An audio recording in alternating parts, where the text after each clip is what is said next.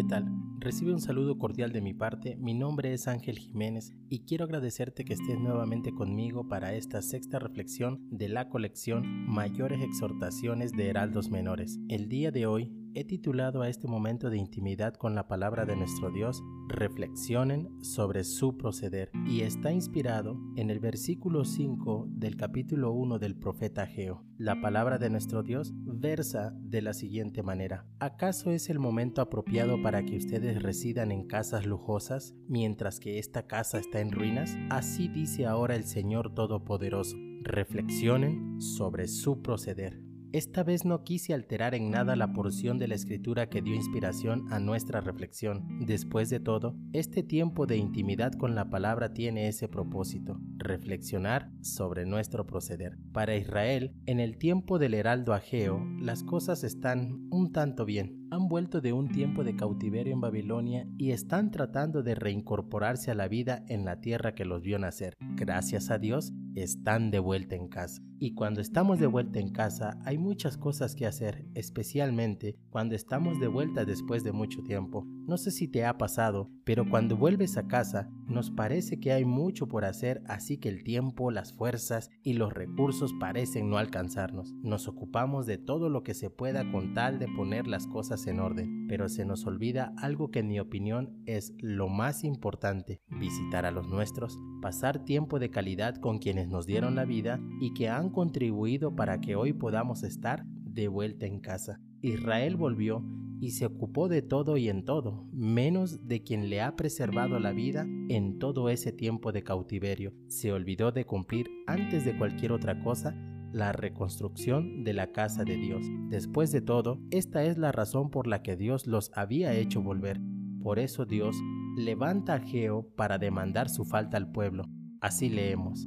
Así dice el Señor Todopoderoso. Este pueblo alega que todavía no es el momento apropiado de ir a reconstruir la casa del Señor. ¿Acaso es el momento apropiado para que ustedes residan en casas lujosas mientras que esta casa está en ruinas? Ageo, versículo 2 y 4 del capítulo 1. Creo que no hay peor cosa, hablo para los que tememos a Dios, que ocuparnos solo de nuestros asuntos y olvidarnos de quien está en control de todos los asuntos. Parece una redundancia, pero si la piensas un poco, es una verdad irrefutable. ¿Acaso no saltas de la cama cada día pidiendo a Dios que bendiga tu vida, tu trabajo, tu mesa, tu negocio, tu familia? ¿No son esos los asuntos de todos nosotros? La gente de Ageo volvió y empezó a ocuparse de todo, pero se olvidó de Dios. Así dice ahora el Señor Todopoderoso.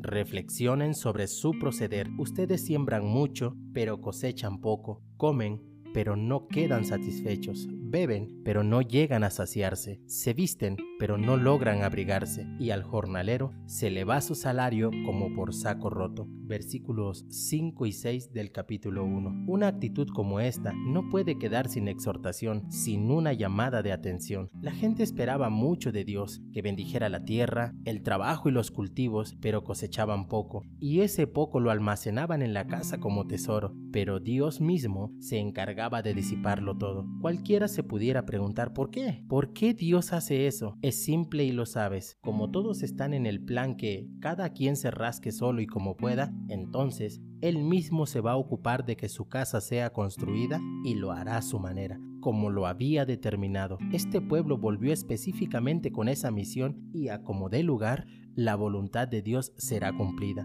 No es posible que ellos solo se estén ocupando de sus propios asuntos como lo muestra el versículo 9 de este primer capítulo. ¿Por qué? Porque mi casa está en ruinas mientras ustedes solo se ocupan de la suya, afirma el Señor Todopoderoso.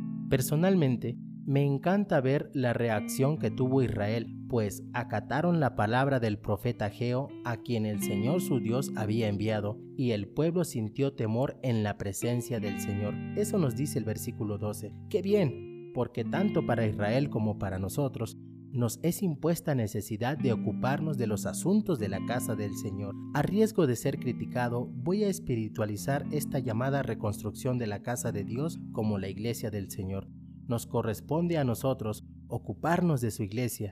Después de todo, y como dije al principio, Él se ocupa de todos nuestros asuntos.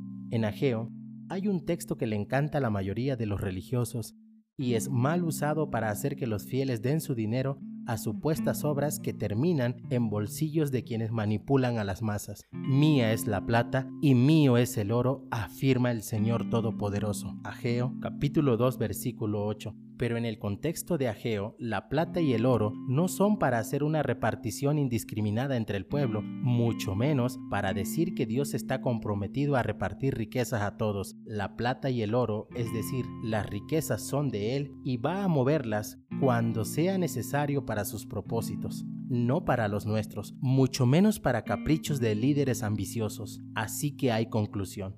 El pueblo, al ocuparse de sus asuntos, mostró su fuerte ambición y creo que cayó en un terrible error, pretender que Dios respaldaría tal actitud, como les pasa también a los que sirven esperando que el dueño de la plata y el oro les reconozca algo por el esfuerzo que hacen. Jamás fue la intención de Ageo al decir eso, sino que Dios va a hacer que su propósito se cumpla siempre y cuando nosotros nos ocupemos de sus asuntos, de su casa y de su iglesia, y Él, Él se ocupará de los nuestros. La porción con la que voy a concluir corresponde al versículo 15 y 19 del capítulo 2 y yo, por efectos de la reflexión, lo he recortado, pero tú quedas en la completa libertad de leer toda la porción. Así concluyo. Ahora bien, desde hoy en adelante, reflexionen, antes de que ustedes pusieran piedra sobre piedra en la casa del Señor, ¿cómo les iba?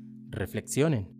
¿Queda todavía alguna semilla en el granero? ¿Todavía no producen nada ni la vid ni la higuera, ni el granado ni el olivo?